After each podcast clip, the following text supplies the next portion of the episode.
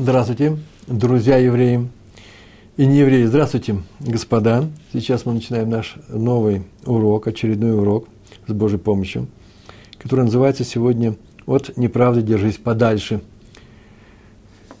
Медвар Шекер э, э, Терках.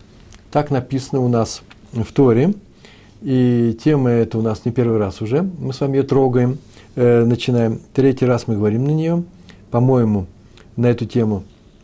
Э, но она очень, очень важная тема для нас, и стоит для нее посвятить еще один урок в недельном разделе Торы, в книге Шмот, Мишпатим называется раздел наш. Там написано, книга Шмот, 23 глава, 7 стих, Медвар Шекер Терках, от лжи сторонись. Ну, на самом деле написано «удали» что-то нужно взять и удалить. Не удалить, а удали. Э, самый близкий перевод, то, что сразу напрашивается, напрашивается, это называется «удали себя от всего, что является неправдой». Другими словами, и сам не говори неправду, и от чужой лжи устранись, не участвуй в ней никак, никаким образом, даже не стой рядом, я бы даже сказал. Не обязательно физически, кстати, не стой рядом никогда. Не делай так или старайся сделать так, чтобы твое имя не было замешано в том, что является неправдой. Ну, неправда, например, других людей. Сфорно комментарий на э, Хумаш, на Пятикнижие, э, комментатор Сфорно пишет на этот стих. Удались даже от всего, что может породить ложь, что не сейчас ложью является, а что ее только может сделать, породить, после чего она возникнет благодаря этому делу. Поэтому проверяй свои слова, прежде чем их сказать. Внимательно проверяй, не поймет ли их кто-нибудь таким образом, что это, что в этих словах есть разрешение на ложь. Вы слышите, не возникнет ложь, а что человек разрешает ложь тем самым. Сейчас я приведу примеры. Э, первый пример взят из книги, сам Сфорно взял, из книги Раби Иуды Ахасида, Сефер Хасидим – там так написано. Если ты видишь, что другие перешептываются, шепчутся в твоем, в твоем присутствии, ты видишь, что они могли бы говорить нормально, но здесь стоят люди, в частности ты, и один другому что-то говорит, или намеком что-то показывает ему, то не надо спрашивать их, о чем они э, шепчут друг другу. Потому что они могут обмануть. Ведь они же не зря говорят шепотом, э, Иначе бы они могли говорить вслух, но вслух они не говорят. Если бы они хотели, чтобы ты узнал, о чем они разговаривают, они сказали бы это вслух. Но раз они не говорят, значит, они не хотят, чтобы ты знал. А поэтому э, могут тебя обмануть, когда ты скажешь, о чем вы говорите, они не скажут, вот о чем, и совсем другую вещь скажут, и это будет неправда.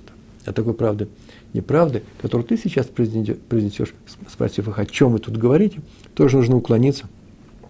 Потому что тем самым они могут сейчас э, обмануть тебя, сказать совсем неправду. Шекер.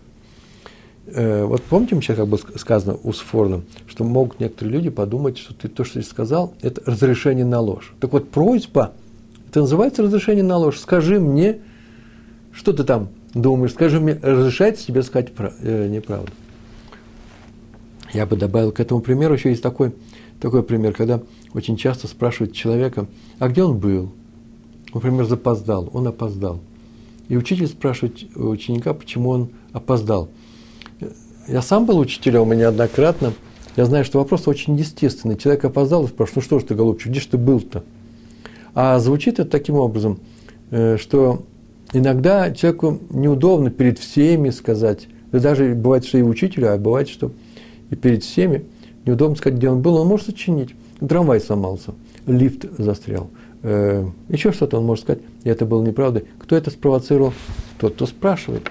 Поэтому такой вопрос можно задать, на самом деле нормальный вопрос это был, если он тебе нужен. Есть такая поговорка, не задавай лишних вопросов, и тогда, тебе, и тогда тебя не будут обманывать. Обманывать того, кто задает лишний вопрос. Вот э, хотел бы я знать, спросить каждый раз, спрашиваю я это учителя или э, папу с мамой, когда ты задаешь вопрос ребенку, где ты был, что они хотят из этого ответа услышать.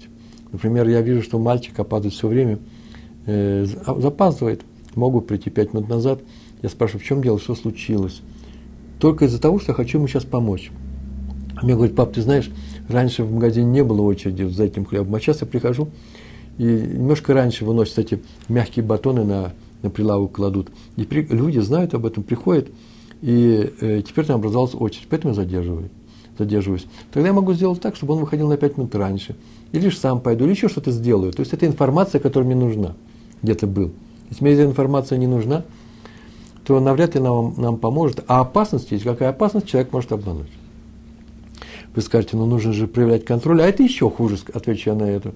Почему? Потому что ежесекундный контроль над ребенком или другим человеком вообще не всем э, нравится, а с ребенком еще сложнее. Почему? Потому что он или привыкнет, что его контролируют, и когда он будет самостоятельным, э, он может потеряться, то есть он будет ждать чью-то помощь. Или наоборот, он не хочет быть контролируемым вечно, и поэтому вся будет теперь делать нарушения, только чтобы вырваться из-под чужого контроля. Нам это надо. То есть это нужно все Подумайте, совет очень простой. Не говори неправды и не провоцируй других людей на неправду. Другой пример взят из книги у Пели Йоэц. Он так написал, что прежде чем попросить у другого человека вечный какой-то срок, лишь оль называется, э, вещь для бесплатного использования. Одна хозяйка просит у соседки кастрюлю – Э, для того, чтобы что-то сварить, у нее много там костей. Вы же сами знаете, что это такое, да? Попросить. Так вот, иногда стоит подумать, а согласится ли сейчас сосед дать эту вещь. Ну, понятно, что с кастрюлей проще. Мы уже давно это делаем, давно берем, и поэтому у нас уже это заведенный обычай. Но вдруг я захотел взять у соседа, не знаю, машинку для стрижки газона. Прямо сейчас придумал. Вещь дорогая – и э, нет, трудно сказать соседу, трудно сказать, что у нее ее нет, потому что она у нее есть. Она может, ему легче сказать, что, потому что я же видел, легче сказать, что он не даст. Но есть такие вещи, когда человек, когда вот просит о чем-то, отвечает «нет у меня». И это будет не совсем правда. С деньгами то, то же самое. Одолжение, пожалуйста, денег, и говорят, у меня нет. В то время, когда у него есть. Поэтому не торопитесь э, просить у каждого. Но если очень нужно, то придется попросить. Мы тем самым его не вынуждаем к этому. Ему проще будет сказать, э, что э, он не может дать. Но почему-то в своей жизни часто я видал, еще живя в России, чаще всего я видал, когда человек просит другого дать ему суду, одолжить дань, так почему-то говорят, взять на время некоторую суду, кредит, деньги на время, а потом он вернет его с получкой, со стипендией – то э, если отказывают, то чаще всего говорят «нету». Во всех случаях говорят «нету», и это иногда бывает неправда. Почему? Потому что иногда деньги есть. Правда, тут э, сложный, сложный момент наступает. Деньги-то есть, но нету на то, чтобы дать человеку. Деньги у меня всегда есть, потому что я же живу на эти деньги. И тут нужно взвесить, конечно, необходимость такого вопроса, или, по крайней мере, задать такой вопрос. Нужно подумать, не нарвемся ли мы на обман – потому что тогда будем инициаторами обмана мы, а это запрещается. Называется лифней ивер. Перед слепым не ставь камень преткновения. Слепой не может не наткнуться на этот камень, он его не видит. И э, часто человек не может не соврать, потому что он не хочет говорить тебе правду. Тогда его не спрашивай. Сложная вещь на самом-то деле. Почему? Потому что приходится контролировать самого себя и каждый раз задать самому себе вопрос, задам этот вопрос, и что из этого получится. Ну, такова жизнь. Такова Тора. Примеры примеры, иллюстрации. В нашем случае мы начинаем с книги Бигдей Еша, и там приведен ответ не в самой книге, не в самой книге Хатам Софера, сейчас мы будем ссылаться на Хатам Софера, на его слова, а я нашел книгу, которая сослались на Хатам Софер, сам Хатам Софера я не проверял. Так вот, э, ответ Хатам Софера на запрос, который пришел к нему от раввинов, Бело, Белостока. Белосток – это город, как я понимаю, в Польше – и вот этот текст я перевел, и сейчас я его прочитаю. Очень интересный текст. Несколько, несколько строчек. Вы задаете мне вопросы, ответил он в Белосток. Но так не стоит делать, не стоит мне задавать вопросы лишние. Ибо я далек от вас. И в это время он был в городе Бромберг. Тоже не в своем городе, а по делам в городе Бромберг. А у вас я далек от вас, а у вас есть мудрецы Тора, Торы, знания которых выше моих. Это скромность его пока мы видим. И еще, у меня есть много обязанностей в моей общине. Так что не стоит загружать меня работами для других общин. Я не справляюсь, не успеваю. Здесь я оказался проездом, потому что один мой знакомый, большой талмудист, Талмит Хахам, попросил меня сделать несколько важных дел. Я не помню, чтобы я согласился, но, видимо, как-то неосторожно кивнул головой, что было принято им за согласие. Теперь я улаживаю здесь его дела, чтобы не выглядеть в его глазах обманщиком. Вот это такой интересный текст. Вполне возможно. Почему? Потому что он почему-то решил, что я взял на себя такое обязательство, и э, Хатам Софер не объяснил ему, что я и не брал, у меня в голове такого не было. Но возможно, что когда он с ним разговаривал, он каким-то образом дал ему понять, ввел его в заблуждение, кивнул головой, тут написано было случайно. И тот понял, что я взял на себя, взял на себя это дело. И теперь я уже не могу от этого отказаться. Так он написал. Отказаться от чего? Он теперь не может выглядеть в его глазах обманщиком, потому что обещать и не держать свое слово – это отдельная тема у нас – у нас она тоже обсуждалась, это тоже частный вид обмана. А мы сегодня занимаемся обманом. А именно, от любого обмана держись подальше, даже тем более от своего. Адмор из Гур, Раби Исроль Альтер. Почему-то очень часто пишут Раби Альтер из Гур. Ну, а на самом деле его нужно называть Раби Исроэль Альтер. Альтер – это родовое имя, фамилия у них была. Он был строг по поводу всего, что казалось его рта, так скажем так написано, все, что касалось его рта, а именно по поводу кашрута, то, что он ест, необычайно строго, для него была очень важная вещь, и по поводу слов, которые выходят из этого рта. Это тоже для него было одной из центральных вещей, требовательных вещей, вещей к которым он относился очень требовательно в своей жизни. И пример приведен. Однажды накануне праздника Суккот один из его родственников, родственников семьи, преподнес ему лулав, очень красивый лулав, а именно лулав – это то, что в субботу четыре арбаминим, четыре вида растений евреи э, выполняют некоторую определенную заповедь в праздник Суккот, осенний праздник. Э, лулав – это сама пальма, и еще три остальных вида. Поэтому все это вместе называется лулав. Ему преподнесли, а может быть, был один лулав, кстати, очень красивый. И он его спросил, сколько стоит этот лулав – что, потому что он решил заплатить. Но тот наставил на подарки, мол, э, вот я был в другом городе. Это все происходит в, в то время, когда вещи эти были дорогие, и было трудно их достать. И он от всего сердца хотел такому знаменитейшему раввину, Мигдоле Адор, один из руководителей поколения, преподнести ему лулав. И тот настаивал, а Рав сказал, что он не может э, взять этот подарок. Почему так написано Зоар Хакойдыш в святой книге Зоар в недельном разделе, в недельном разделе Трума. Там так написано. Кто хочет, чтобы в него, на него в момент выполнения, исполнения этой заповеди пролилась святая духовность, написано «руха к душе», «руха к душе», святая духовность на него пролилась, то должен купить себе лулав за полную его стоимость. Так написал, так написал Зоар. В том отделе как раз, что нельзя выполнять заповедь, не дай Бог, украденным лулавом, не твоим собственным, потому что написано, что свои лулавы вы должны поднимать, возносить к небу, э, поднимать вверх. Э, а вот Зохар написал, э, что нужно лучше его купить за полную стоимость. Почему так? Так произошло. Почему так сказал? Почему привел Зор? Да потому что дарить, тот, кто дарил ему этот подарок, возможно, подумал таким образом – Ладно, скорее всего, так и происходило. Он меня спрашивает, сколько стоило. Я ему сейчас назову меньшую сумму, чем она стоила.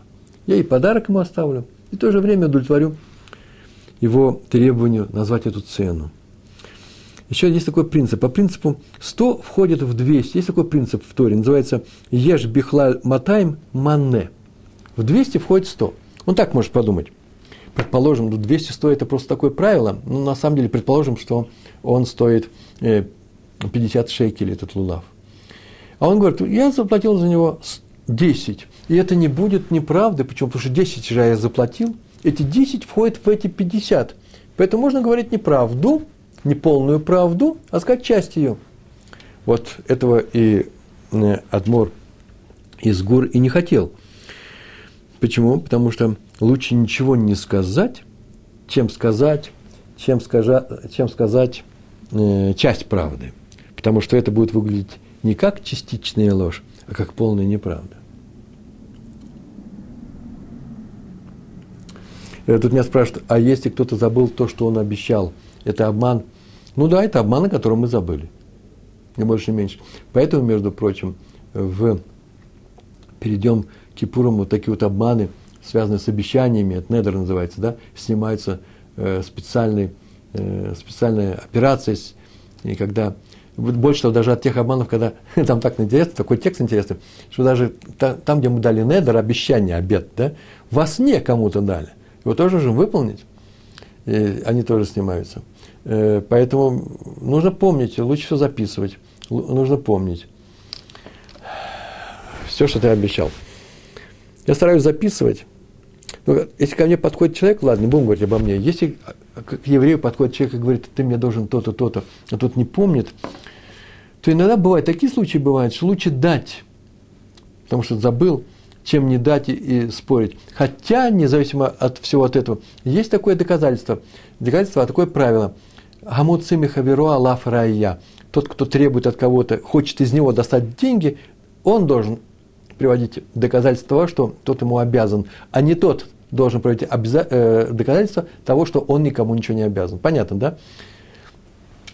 Но тем не менее, вот только из одного этого требования никогда не говорить неправду, иногда приходится и э, поступать таким образом, что, э, так, так сказать, лучше я уже заплачу, э, а вдруг действительно я просто забыл. Не дай Бог, я забыл.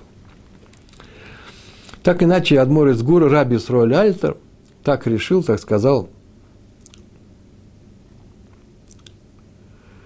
так решил, так сказал, что не надо давать своему Ецеру, плохому началу, давать ему поводы искать пути обмана – когда чуть-чуть меняешь свой язык. Мешана лашон называется. Э, вот меня спрашивают, сколько это стоит, и вместо 50 шекелей я говорю 30. И всем довольны, я даю подарок частично, и человек э, заплатил все. Э, тут у меня возник вопрос о том, что забыл что-то сделать человек. Ну, это то же самое, это называется недер, обещание. Обещал что-то сделать и не сделал. Получается, что ты обманул. Если ты забыл это сделать, забыл, что обещал. Тут что забыл сделать? Любое, любое забывание обещаний э, Торы расценивается, классифицируется как обман. А от обмана надо удалиться. Вы заметили сейчас, что я сейчас сказал? Мышане лашон, тот, кто изменяет речь. Чуть-чуть я ее поправил. И в этом языке, то речи, тех словах, которые я произнес, можно извлечь несколько информации. А меня интересует такая-то информация. Я говорю, я сказал правду. Ну, такой Хаджан Насредин. Я сказал правду, а вы как понимаете, как хотите. Ведь обман считается не потому, как я говорю его, хотел обмануть, а как он, как его понимают другие люди. Если они поняли его неправильно, получилось, что я сказал неправильно. Это очень важная вещь. Мы уже однажды проходили, также, также определяется обида очень часто. Есть особые случаи, нужно их учить если я обижаю человека, я нарушил. А что значит обижаю? Я его не собирался обидеть, он обиделся сам. По кому читать обиду? По, по мне. Для меня то, что сейчас сделал с другим человеком, вообще ничего не стоит. Зря он обиделся на это слово. Или по общим, э, по среднему в нашем коллективе, в нашем социуме, в нашей общине. Или по нему. А он вообще-то, может быть, немножко и болезненно относится, слишком болезненно относится такого рода э, вещам очень или мнительный, или у него порог чувствительности очень маленький, маленький. Кому считать? Так часто бывает, что именно по нему. Написано «не обижай». Не обижай в среднем, так не сказано. Не обижай по своему уровню, так не сказано. Не обижай по его уровню. Нельзя обижать его по его уровню. Любить другого нужно по своему уровню. Люби ближнего, как самого себя. Не обижай его, как обижают его.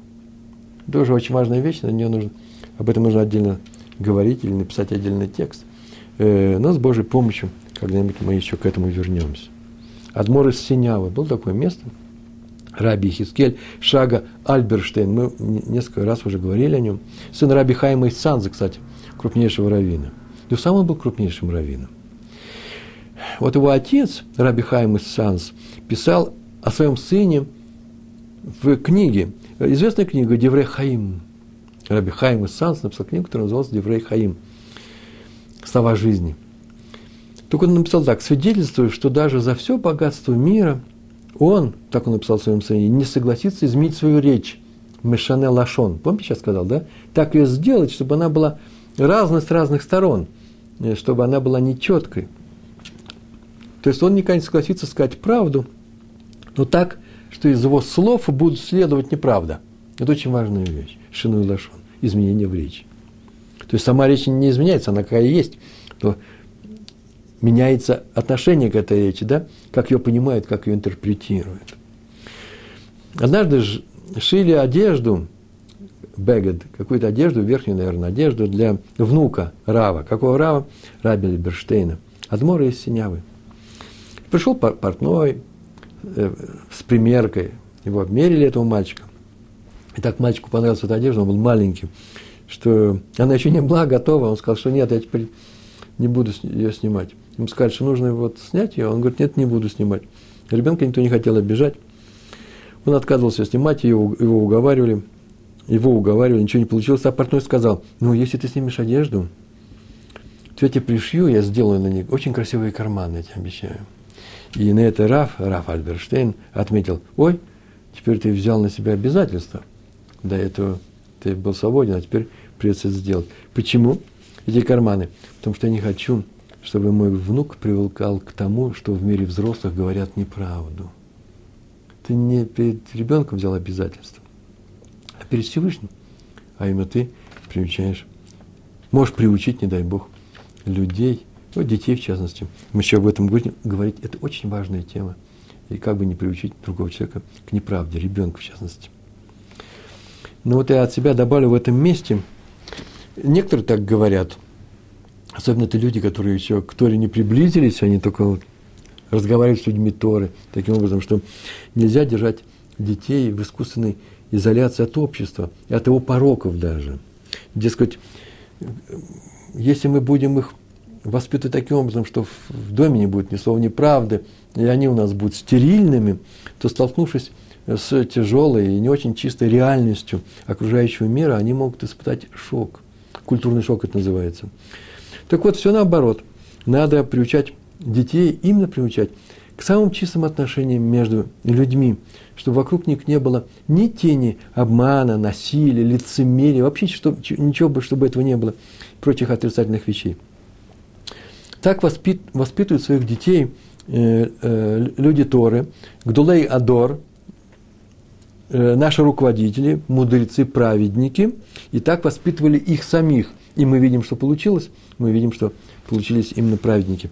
Поэтому о культурном шоке, о том, что их нужно приучать понемножку э, к тем микробам, вирусам, которые обитают во внешнем мире, поэтому пускай они смотрят немного и телевизор. Э, вот об этом даже и речи быть не может может быть, и не нужно вокруг людей создавать в медицинском, биологическом э, смысле этого слова э, стерильную обстановку, почему? Потому что тогда они на самом деле э, уступят вирусам. Но вирусам плохого дела как раз вот эту стерильную обстановку нужно устраивать. Почему?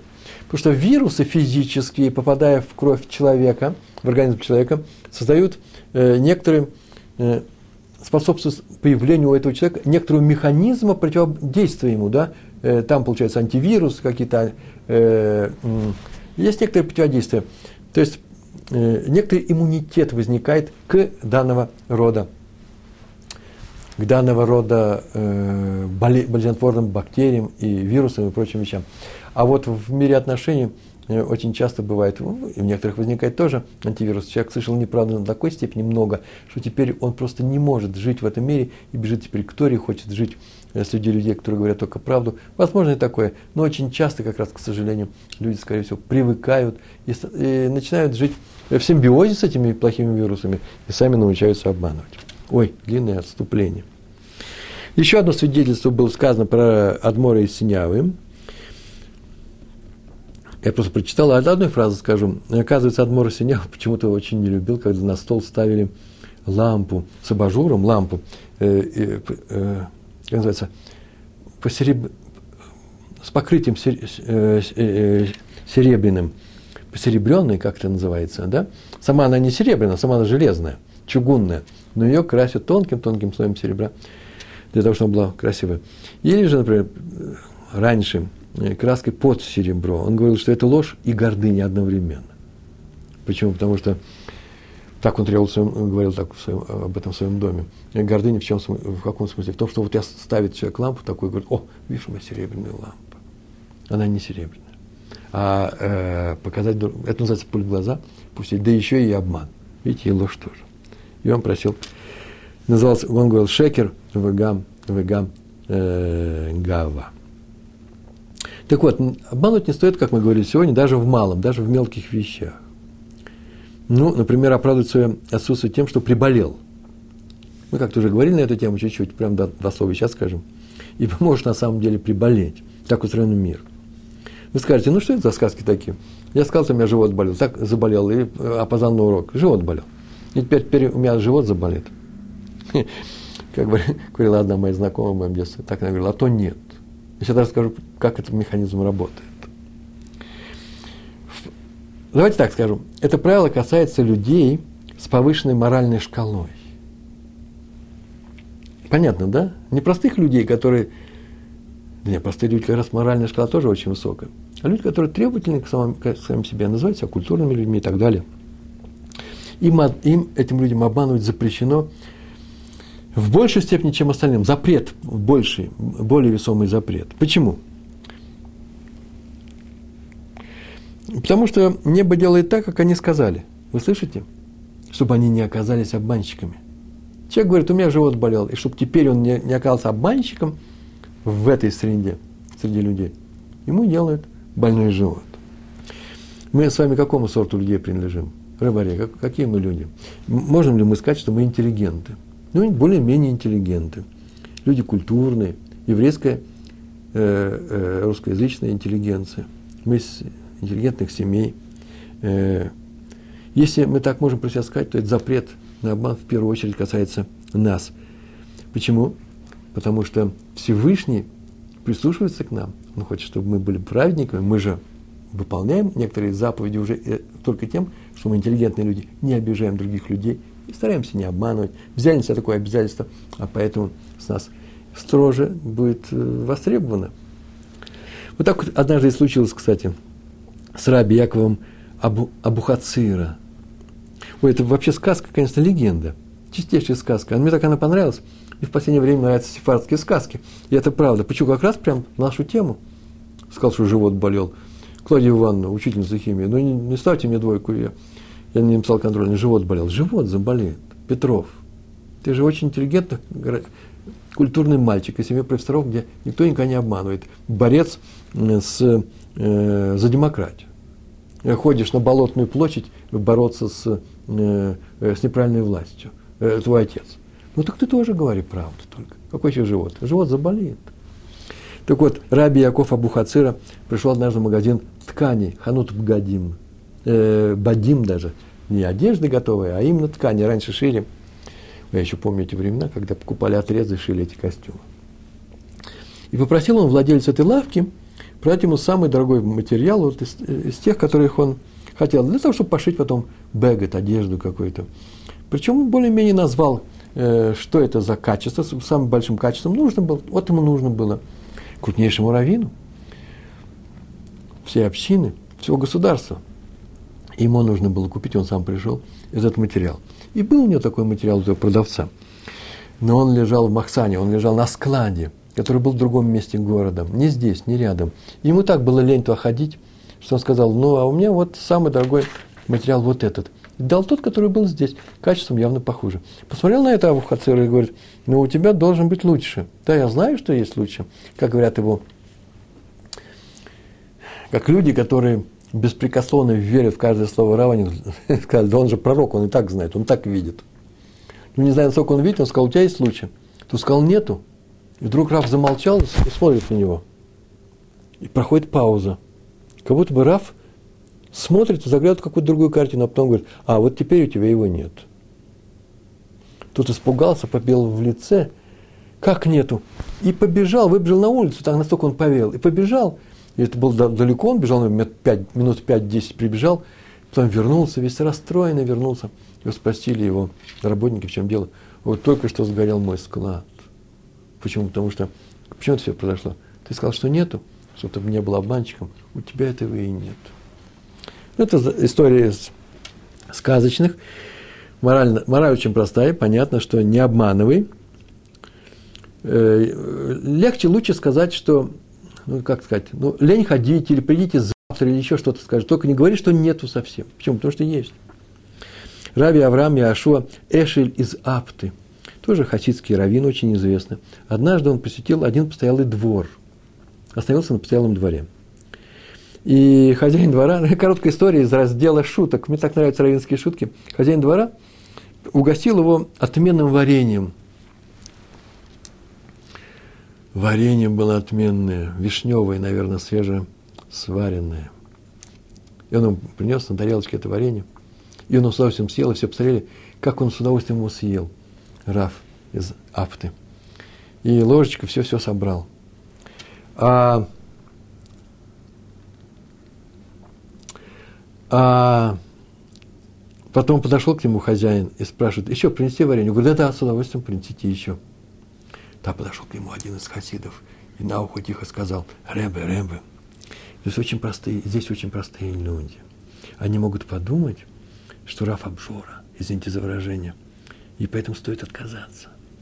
И Равин ответил ему вслух, стоп, стоп, подожди, подожди, пожалуйста, а что хуже, выглядеть обжорой или оказаться лгуном? Сказать, что я не хочу, когда я хочу. Хороший ответ. Э, мне кажется, смотрите, даже в таких мелочах он не хотел выглядеть лгуном. Правда, конечно, надо, конечно, еще и смотреть за собой. Одно дело сказать не хочу, с другой дело не могу, есть такая вещь. Но мы здесь научились тому, что и э, лучше иногда обмануть, чем э, в, э, лучше, лучше выглядеть обжорой, чем обмануть. Тут меня спрашивают, еврейское поведение основано ли на книге Орхот Цадиким, или это другой источник. Э, я вижу человека только сейчас там присоединился, потому что я э, беру множество, множество, очень большое множество источников. На каждую тему я просматриваю сразу много разных книг. И на это уходит достаточно много времени. Но Орхот Цадики, а Цадики – это одна из тех книг, которая, конечно же, э, лежит у меня в этой стопке, одна из наверху. Почему очень часто я просто ее называю. И, может быть, сегодня даже скажу и приведу пример оттуда. Большое спасибо за этот вопрос. А мы продолжаем. Хазон Иш. Ой, это интересная история, это нужно. Очень часто я присутствую при разговоре, например, своих учеников, или где-то в каком-то коллективе, вдруг один что-то рассказывает, другой говорит, это лошон ара. Прям при всех. Э, это вообще нехорошо, это относится, правда, не к нашей теме. Почему, может, даже это и правда, но, может быть, так оно и есть, сказал лошон ара. Но не надо показывать это э, всем и сейчас прям моментально. Есть случаи, когда так нужно сказать, чтобы остановить человека, если по-другому не получается. А иногда бывает, что лучше не срамить человека при всех. Почему? Потому что ну, он сказал очень плохо, он сказал Лашонара, а мы сделали очень плохо, обидев его. Но так или иначе, однажды такое произошло с Хазон, Хазон Ишем, э, но при нем была сказана другая фраза. Один сказал, твои слова, коль двореха, шекер, твои слова ложь. Хазон Иш тут же сделал ему замечание. Моментально. Обычно он не делал замечаний еще и при всех. Может, скорее всего, это были его ученики, Поэтому там было так заведено, при учениках немножко по-другому себя ведут, и можно немножко открыто себя вести, искать то, что не скажешь в другом месте. По крайней мере, ученики же пришли учиться у тебя, значит, каждым словом твоему. Только он сказал, что слово ложь тоже очень нехорошее слово. И в случае сказать так, твои сослова не совсем правда. О, я много сразу узнал. Смотрите отсюда. Твои слова не совсем правда, если это не обижает другого человека. Но слово ложь само по себе еще немножко резкое. Мы так сказали, э, от неправды держись подальше. Видите, от лжи удались, мы могли бы сказать, но лучше его не использовать тоже.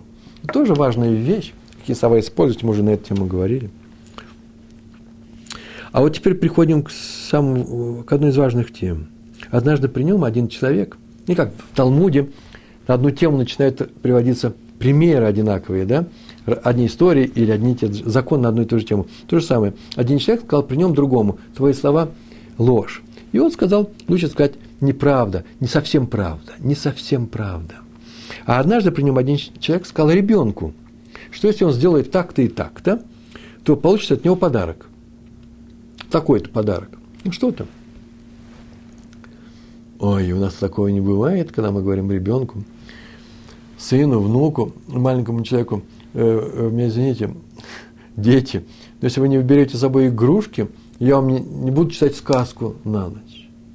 Сказка это на ночь, это подарок. Теперь мне придется, если они не уберут игрушки, не читать им сказку. Я готов к этому, иначе получится неправда. И они привыкнут, что иногда можно – Иной раз можно от мамы, от папы выторговать что-то через неправду. Я вам привел пример. Не пример, обоснование, почему так сказал. Некоторым людям нужно знать, откуда это правило выводится. Так он сказал, теперь тебя, на тебе лежит обязанность привести ему подарок. И так написано у пророка, у пророка Ермиягу. Важная глава, 9 глава, 4 стих. Там так написано. Там он обвиняет народ в грехах, в проступках. Там написано, приучили свой, а ты, вы приучили свой язык к неправде. Приучили, научили его, да? Ломат. И Талмуд поясняет, интересное место, в трактате Сота, 46 лист, вторая страница. Вообще, откройте это место, посмотрите, оно очень важно. Сказал Раби Зейра, там несколько вещей, сказал Раби Зейра на эту тему. Вот одна из них сказал Раби Зейра. Не может человек, то есть нельзя, не может человек сказать, сказать ребенку, что купит ему подарок, а сам ему не купит. Потому что это и есть приучить свой язык к неправде. А то, о чем сказал Иошуа, э, Ермияу, э, то есть приучить своего ребенка к неправде путем обещания ему чего-то, и когда ребенок видит, что ты этого не выполняешь. Многие комментаторы, кстати, отмечают, что приведенный стих вот из пророка из Ирмиягу говорит о недопустимости вообще любой неправды. Приучили свой язык к неправде. Это о любой неправде речь идет. Даже просто рассказывать небылицы. Называется э, э, Дебур Баалма. Просто слова какие-то. Ну, взял, сочинил что-то. А ему поверили. Между прочим, от себя добавлю. Есть такая фантазийная черта, да, способность некоторых людей сочинять. Обычно из них вырастают потом хорошие сценаристы КВН или писатели. Я по себе знаю, что сценарии так часто рождаются. Сочинил какую-то историю и рассказал. Так вот, надо вообще-то предупредить людей, что сейчас я сочиняю, то, что сейчас рассказываю, это на самом деле неправда. Этого не произошло у нас в трамвае, то, что сейчас это произошло. И даже в виде розыгрыша запрещается вещи такие не делать а потом мы скажем ему, что мы над ним пошутили, на самом деле. Мы ему сказали, что то-то, то-то, он побежал что-то там делать, а оказалось, что это неправда. Это запрещается. Почему? Почему? Почему? Потому что душа человека очень быстро привыкает к неправде. Вообще к отрицательным вещам душа человека, так скажем, сам человек, конечно, очень, очень быстро привыкает. А к неправде быстрее всего она самая простая, самая простая беда, к которой грех, который привыкает э, человек. И э, он начинает, человек привыкнув, сказав несколько раз неправду, привыкает, привыкает обмануть даже там, где другие могут понести убыток. Вы слышите? Все было без, без, без последствий, все обходилось. Вроде бы э, такая ложь смешна, немножко даже люди приходили веселые, э, э, веселое настроение, смеялись. А потом он привык, привык, привык это делать переходит, переходит границу, начинает делать так, что люди несут на самом деле уже убыток, а это называется та ложь, которая опасна вдвойне. Между прочим, можно эту тему посмотреть. Я сразу назову, тут меня попросили, вот видите, да, э, с каких книг я все это черпаю. На эту тему просто нечаянно записал. Ну, вообще запис, я записываю все. И нужно эту тему посмотреть э, Рабейна Йона на трактат Авод. Перкей Авод на э, Мишну в первой главе, 18, 18 Мишну. Рабейна Йона, а также, о, Архот Цадиким, пожалуйста, на Шар Ашекер называется, э, глава, которая называется Ашекер. А также трактаты Евамот, вы записываете, да? Евамот и Ктубот. Евамот, 63 лист первой страницы, а Ктубот, 17 лист первой страницы. Те законы, о которых я вам сейчас только рассказал. На тему недопустимости учить неправде детей, еще можно посмотреть, обязательно посмотрите Рамбама. Елхот Швуот. Швуот, 12, 12 глава, 8 раздел. Ну, там, там так написал прям, прямым языком, надо очень и очень стараться, Тезгеру, очень и очень стараться приучать детей к правде. Это и называется от неправды удались. Между прочим, у меня возникает сразу же вопрос, просто у нас времени нет. Но вопрос интересный. Раби Зей рассказал, что э, э, нельзя сказать человеку, человеку, ребенку, что он купит ему подарок, а сам его не купит, что, потому что он приучает его к неправде. Миленькие мои, почему э, запрет странно звучит? На самом деле нельзя так сказать, потому что это уже неправда. Отдельно от ребенка, даже взрослому так не надо говорить. Тот, кто так говорит, он говорит неправду сам по себе. Вот почему нельзя. А тут мне говорят, нет, нельзя это говорить, почему? Потому что он приучится к неправде. И это вопрос называется, называется кушья, да? Это вопрос, домашнее задание у вас будет. Э, почему нельзя, отсюда мы не можем выучить, Раби Зера почему не учит впрямую, что запрет говорить другому взрослому про подарок тоже нельзя. Если он его этот подарок не собирается дать и не даст, просто не даст. Ну, царих Юн называется, нужно это изучить вопрос. Еще несколько историй у нас. Раби Аарон Котляр. Говорил, что стих из Тегилем, Кит называется, да, 119 Тегилем, самый длинный, глава, 119 глава. Там так написано, ложь я возненавидел, и стало мне противно, неприятно. Так вот, что он делал? Вот это, эти четыре слова из Тегилем, он всегда у него были на устах – в частности, он очень тщательно проверял всегда все проспекты его Ешивы. Что такое проспект его Ешивы? Где написано на хорошей глянцевой бумаге, с фотографиями, что это за Ешива, э, фотографии Рабаним, сколько у них там учеников, фотографии самой Ешивы, учебный зал, для того, чтобы можно было бы э, взять и показать это, я не знаю, в каком-то мистраде, в каком-то Э, офисе, как мы работаем, или просто поехать в Америку или уже в Америке и собирать под эту ешиву деньги. Посмотрите, вот у нас реальное дело, проект не устный, не какой-то отвлеченный, виртуальный, он реальный. Так он всегда очень тщательно проверял, чтобы там не было ни слова, ни, ни слова неправды. Тут у меня люди просят получить копию Э, наших записок. И на самом деле эти конспекты у меня э, необычайно написаны таким, их еще расшифровывать нужно. Иногда я эти конспекты даю на блоге. Э, а вот я собираюсь, между прочим, может быть, нужно издать уже книгу. Все-таки у нас уже больше 140 таких уроков. Взять самые такие интересные истории и опубликовать. Надо на эту тему подумать. Вот хороший вопрос, знаете, какие вещи рождаются от хороших вопросов. Задавайте мне, задавайте мне хороший вопрос.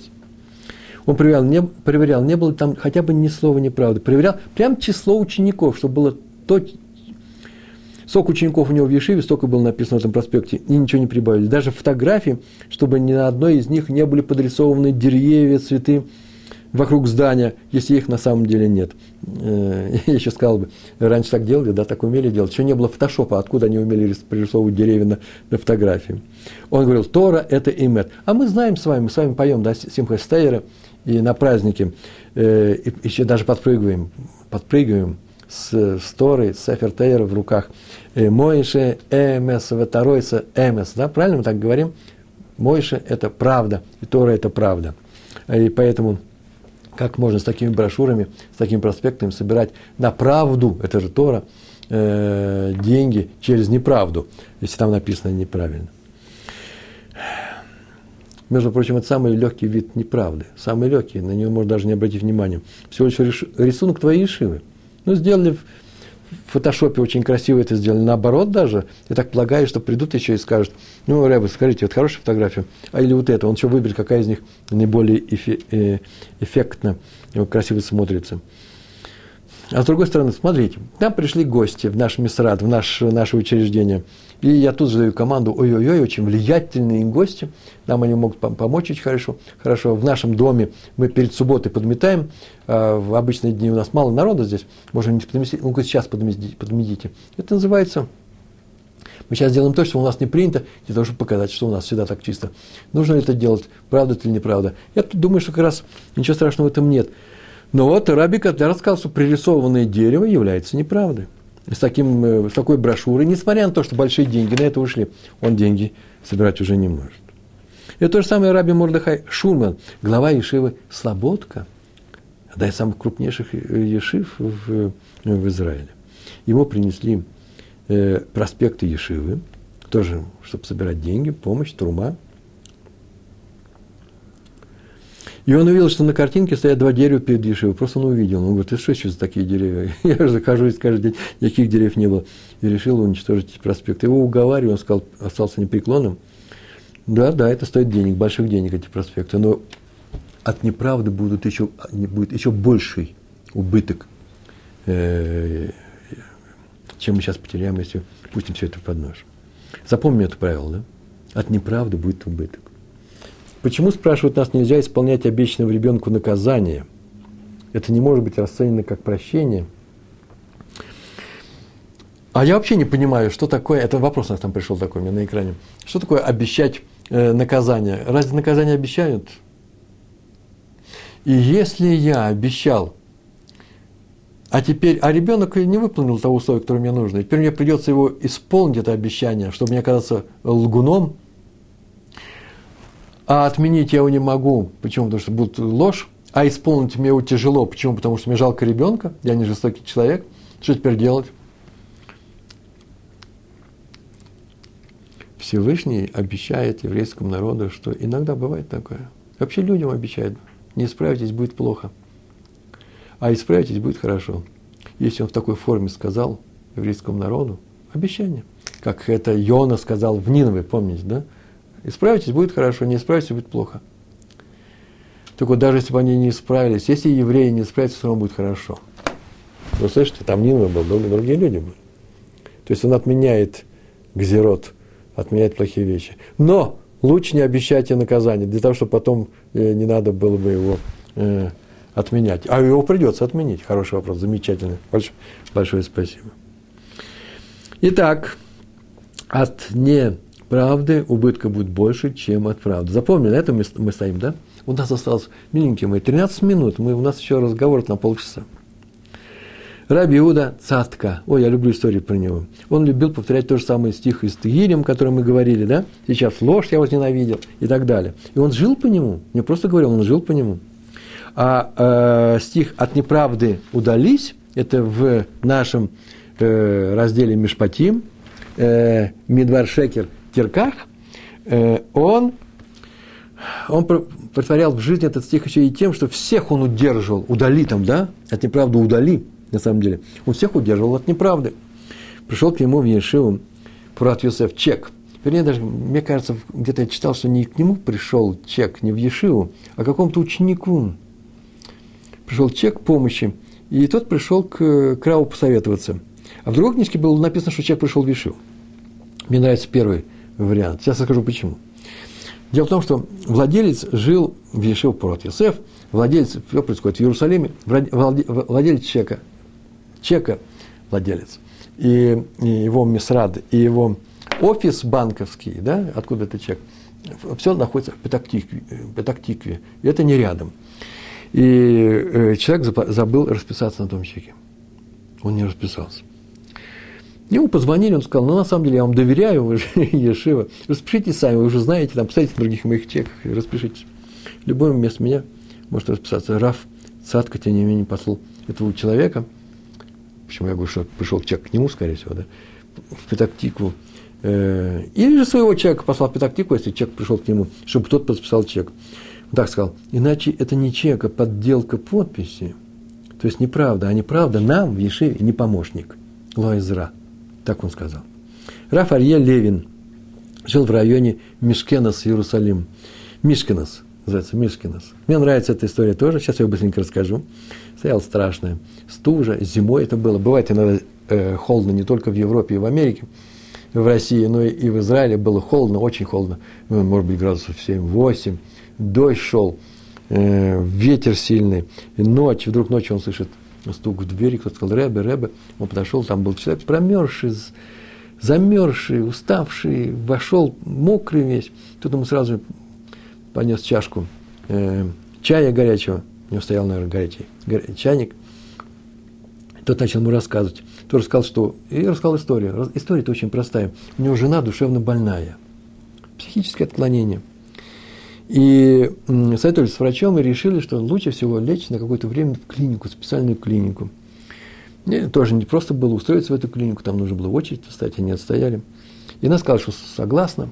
И вот завтра утром ее туда забирают. И вдруг она сегодня, вот прямо сейчас, вот ночью, час назад, он час шел, из района Катамон в район Мешкенос. Она сказала, что она не ляжет в никакую клинику без э, совета Рава Арье Левина.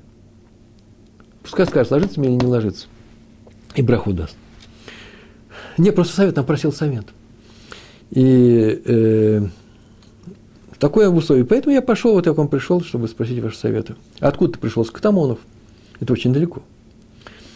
Так он говорит, я даю тебе не только совет, но еще и браху, пусть ложится в клинику, обязательно ложится с Божьей помощью, она выздоровеет, точно я вам вручаюсь. В следующую субботу, уже в ближайшую субботу, он рассказал об, этом, об этой истории своему внуку, который решил его проверить. Внук спросил, откуда такая уверенность в том, что он обязательно выздоровеет. Рафаэль ответил, послушай, очевидно, что я дал, дам такой совет. Любой человек даст такой совет, срочно ложитесь. Врачи сказали. Он шел целый час под дождем. Он мог выйти из дома, ходить вокруг 15 минут, прийти обратно и сказать, ну, мог, в смысле, физически мог, и предсказать, Раб Арье Левин дал этот совет. Все, и он был бы, получил то же самое бы, абсолютно то же самое бы, и был спасен от того, чтобы ходить под дождем в такую страшную погоду так далеко. Но он пошел услышать то, что он заранее знал. Это означает, что эти люди полные праведники. Он не мог обмануть ее. Сказать, что Раф Левин сказал то то если он не говорил. А раз это полные праведники, если они не терпят даже тени неправды, то она обязательно поправится. Так он сказал. Ну и еще есть великое правило Илеля. Великое правило Илеля. Которое как звучит? Мы не хотим, нельзя делать то другому, что ты не хочешь, чтобы делали тебе. А мы здесь с вами не хотим, чтобы нас обманывали. А раз нас обманывали, когда нас обманывают, нам это не нравится, нам запрещено обманывать всегда. Но есть такие случаи, когда я так скажу, например, вы мне извините, мне иногда нравится, когда меня обманывают, обманывайте. Нет, такого же не бывает, правильно? Я хочу, чтобы меня никогда не обманывали. Поэтому мне запрещается обманывать людей всегда. По великому правилу Велеля. Кстати, между прочим, я написал в блоге, тут указывался блог на Толдот.ру о том про роль Шамая. Э, пришел э, к Шамаю человек и спросил его, э, скажи мне всю Тору, пока я стою на одной ноге. Тот его прогнал линейкой, ударил, даже, может быть, отпихнул. Тот пришел к Елелю, и тот сказал, никогда не делай то, что не хочешь, чтобы делали тебе. Спрашивает, а что так Шамай так плохо поступил? Ведь этот человек может спросить, вот, вот тебе на. Великий учитель Елель меня учит великому правилу. Великий учитель Шамай это правило не знает. Чего же он меня отпихнул? Он же не хочет, чтобы его пихали. Почему он не выполняет это правило? Отсюда это очень простая вещь. Мы должны судить Шамая и всю школу его мудрецов. Называется э, с хорошей стороны «Лядун ликав схуд». А именно сказать, что вот почему он это сказал. Это очень важное правило. Кто-то сказал, сделал не очень хорошую вещь. И теперь я его сужу, оправдывая его. Так это же неправда. Как же я могу это сделать? Мы сейчас только говорили, от неправды удались. Скорее всего, он и поступил плохо. О, на эту тему мы и говорим. Откуда ты знаешь, что он поступил плохо? А вдруг есть некоторые объяснения, о которых ты просто не догадываешься. Пускай оно будет очень редкое. Одно, одно из десяти. Но мы не можем осудить, как приговорить, не можем осудить другого человека или приговорить его к нехорошему прозвищу, нехорошему мнению о нем, э, если мы э, еще не уверены в том, почему он так сделал. Мы не можем наказать своим осуждением праведника – только из-за того, что, может быть, девять неправедников такие вещи делают. Нет, нет. Лучше отпустить виноватого, чем обвинить невиновного. Это был Прыгиюр. Раф Хаим Соловейчик, у него был писарь, у него был очень интересный писарь, он был на самом деле шохитом. Это очень интересная вещь. У него был очень хороший почерк. Шохит вообще-то коров режет. Он такой мужественный человек. Но работы у него было мало. Звали его Раби Ноах Пренгер – он известный человек, все труды Хайма, многие труды Хайма Словечек написаны его рукой. Однажды он записывал за Рави Словечком целый урок. Сидел, записывал у него дома. А Раф ходил вокруг него по, по, по комнате и диктовал. Потом вдруг, целый час так э, прошел, и вдруг и вдруг остановился Раф Соловейчик, не, даже продолжал ходить, замолчал он. Он перестал говорить, и полчаса, нет, минут 15-20, там написано было, Ревыша э, молчал и ходил. Э, ну, писарь решил, подумал, подумал Рэп Ноях, подумал, что то дает ему просто время отдохнуть, сам раздумывает. И вдруг он сказал, да нет, я понял, в чем дело. Это была, была большая ошибка. Все, что он надиктовал, это неправда. Он нашел ошибку своих рассуждениях, взял эти листы и разорвал. И сказал, что тут всего лишь пять только строчек правда, все остальное неправильное предположение, и все мое логическое рассуждение было неправильным. Но писатель спросил, может, был, нужно было бы подождать, проверить, потом исправить. Раф ответил, сейчас это неправда. Может, потом окажется, что мы можем исправить. А сейчас это неправда. А неправде запрещено быть в этом мире. Запрещено существовать. Ну, э, у нас на эту тему был еще Адмор из Сатмар, в одном из, на, на, на эту тему мы говорили уже, на тему лжи и правды. Адмор из Сатмар, раби Йоэль Тоттенбоем. Один хасид похвалился тем, что он в доме просит своих учеников, своих, своих детей говорить только правду. Э, он просит их отказаться от неправды. На что ему Адмур сказал, это еще мало, надо их приучить говорить правду. Представь, э, так написано, человек больной, заболел, ну, наверное, какой-то нехорошей болезнью, можно ли сказать ему приблизительно, чем он болеет. Есть такой случай, но нельзя, не, нельзя сказать ему, что он ничем не болеет. Вот в чем дело, нельзя говорить неправду. И есть вещи на самом деле осторожные, есть аккуратные вещи. Э, во всем нужно включать свой еврейский сехель, э, ум, и чтобы не нарушить запрет на неправду, и в то же время, чтобы не обидеть человека, не расстроить и так далее. Есть некоторые пропорции. Но обмануть... Старайтесь никогда никого не обмануть. Мы об этом сегодня говорим. И еще одна история про Якова э, Каменецкого. Э, мы, когда мы молимся, мы говорим о том, что да Якову эмет, да? У нас 4 минуты с вами осталось, даже четыре с половиной. Тен ли Яков эмет – и он говорил, вот я и есть Яков, поэтому я говорю только правду. Его спросили на самом деле, почему так долго живет. Ну, такие вот люди, его ученики, он сказал, из-за того, что я ни разу в жизни, старался ни разу в жизни не сказал неправды. И, ну и еще нужно сказать одну вещь, что стремление к правде спасает э, э, евреев от, от грехов, от греха, от прегрешения. На эту тему написал Марша. Он описывал один из эпизодов – в трактате Сангедрин, 9, сегодня я смотрел, 9 лист, нет, 92 лист, 92, да, 92 лист, Садик Бейс, э, э, первая страница. Там пошел один человек и спросил мудреца, как сделать шуву, как исправиться. У него не хватает сил на все заповеди, он не может это сразу сделать. На что ему мудрец сказал, слушай, много не надо делать, откажись от неправды. Говори только одну правду, говори правду всегда а куда все остальное? А все остальное приложится. Говори одну правду. Он тот сказал спасибо, взял на себя это обещание. Но жизнь была тяжелая, всякое бывало в жизни, и однажды он решил, что денег нету. И его в каком-то месте он пойти на какое-то поле и забрать что-то чужое. Ну, потом мы разберемся, отдадим на место, положим на место. Ну, сами придумайте эту историю. Он идет туда сделать нехорошую вещь, и вот тот спрашивает, куда ты идешь? И он вспомнил, что он же говорит э, правду. Он говорит, вот я иду воровать. Тот удивился очень. Потом прошел некоторое время, говорит, а что ты делаешь в этом месте? Обычно там находишься, что, что ты куда-то идешь? Говорит, я иду воровать. А потом он остановился и понял, сейчас он всем скажет, что он идет воровать. Какой же смысл в этом воровстве? И он перестал воровать. Такой простой пример. Неправда, неправда толкает человека к греху. А сейчас мы такое видали, что взять на себя обязательство говорить всегда только правду от всех прегрешений э, спасет. Всевышний вынес нас на орлиных крыльях, так сказано. Так написано, я вынес вас на орлиных крыльях и принес к себе. Раша пишет, что все остальные птицы просто не летают выше орла, и поэтому он спокойно может положить себя на спину орел и принести своих птенцов. А если стрела будет снизу, ну да, стрела, так орел и говорит, что он пожертвует собой, а птенцы останутся живыми. Так написано у Раши. Я об этом написал в своем блоге, есть такой хидуш, он известный – э, вообще-то орлу не надо никуда переносить своих птенцов. Во-первых, не нужно никуда переносить, он не от кого спасать, никто не, не посягнет на его э, гнездо. А стрела попадет, если в него, то разве он спасет птенцов? Попадет в меня стрела, а вы останетесь живыми. Все погибнут, все упадут. Поэтому ответ совсем другой. Он несет не для того, чтобы спасти птенцов на своих крыльях. И закрывает он от стрелы, не от стрелы он сейчас закрывает, а действует он совсем по-другому. А именно, он их несет на себе научить летать. Там так написано. Посмотрите, что я сделал египтянам. Я вынес вас на орденных крыльях и принес к себе. Что такое к себе? Принес, чтобы дать вам Тору, научить летать. Она вас спасет от, от любых врагов. Тору нужно учить и соблюдать. Учить, потому что все ее слова правда. А соблюдать, чтобы все наши слова были правды.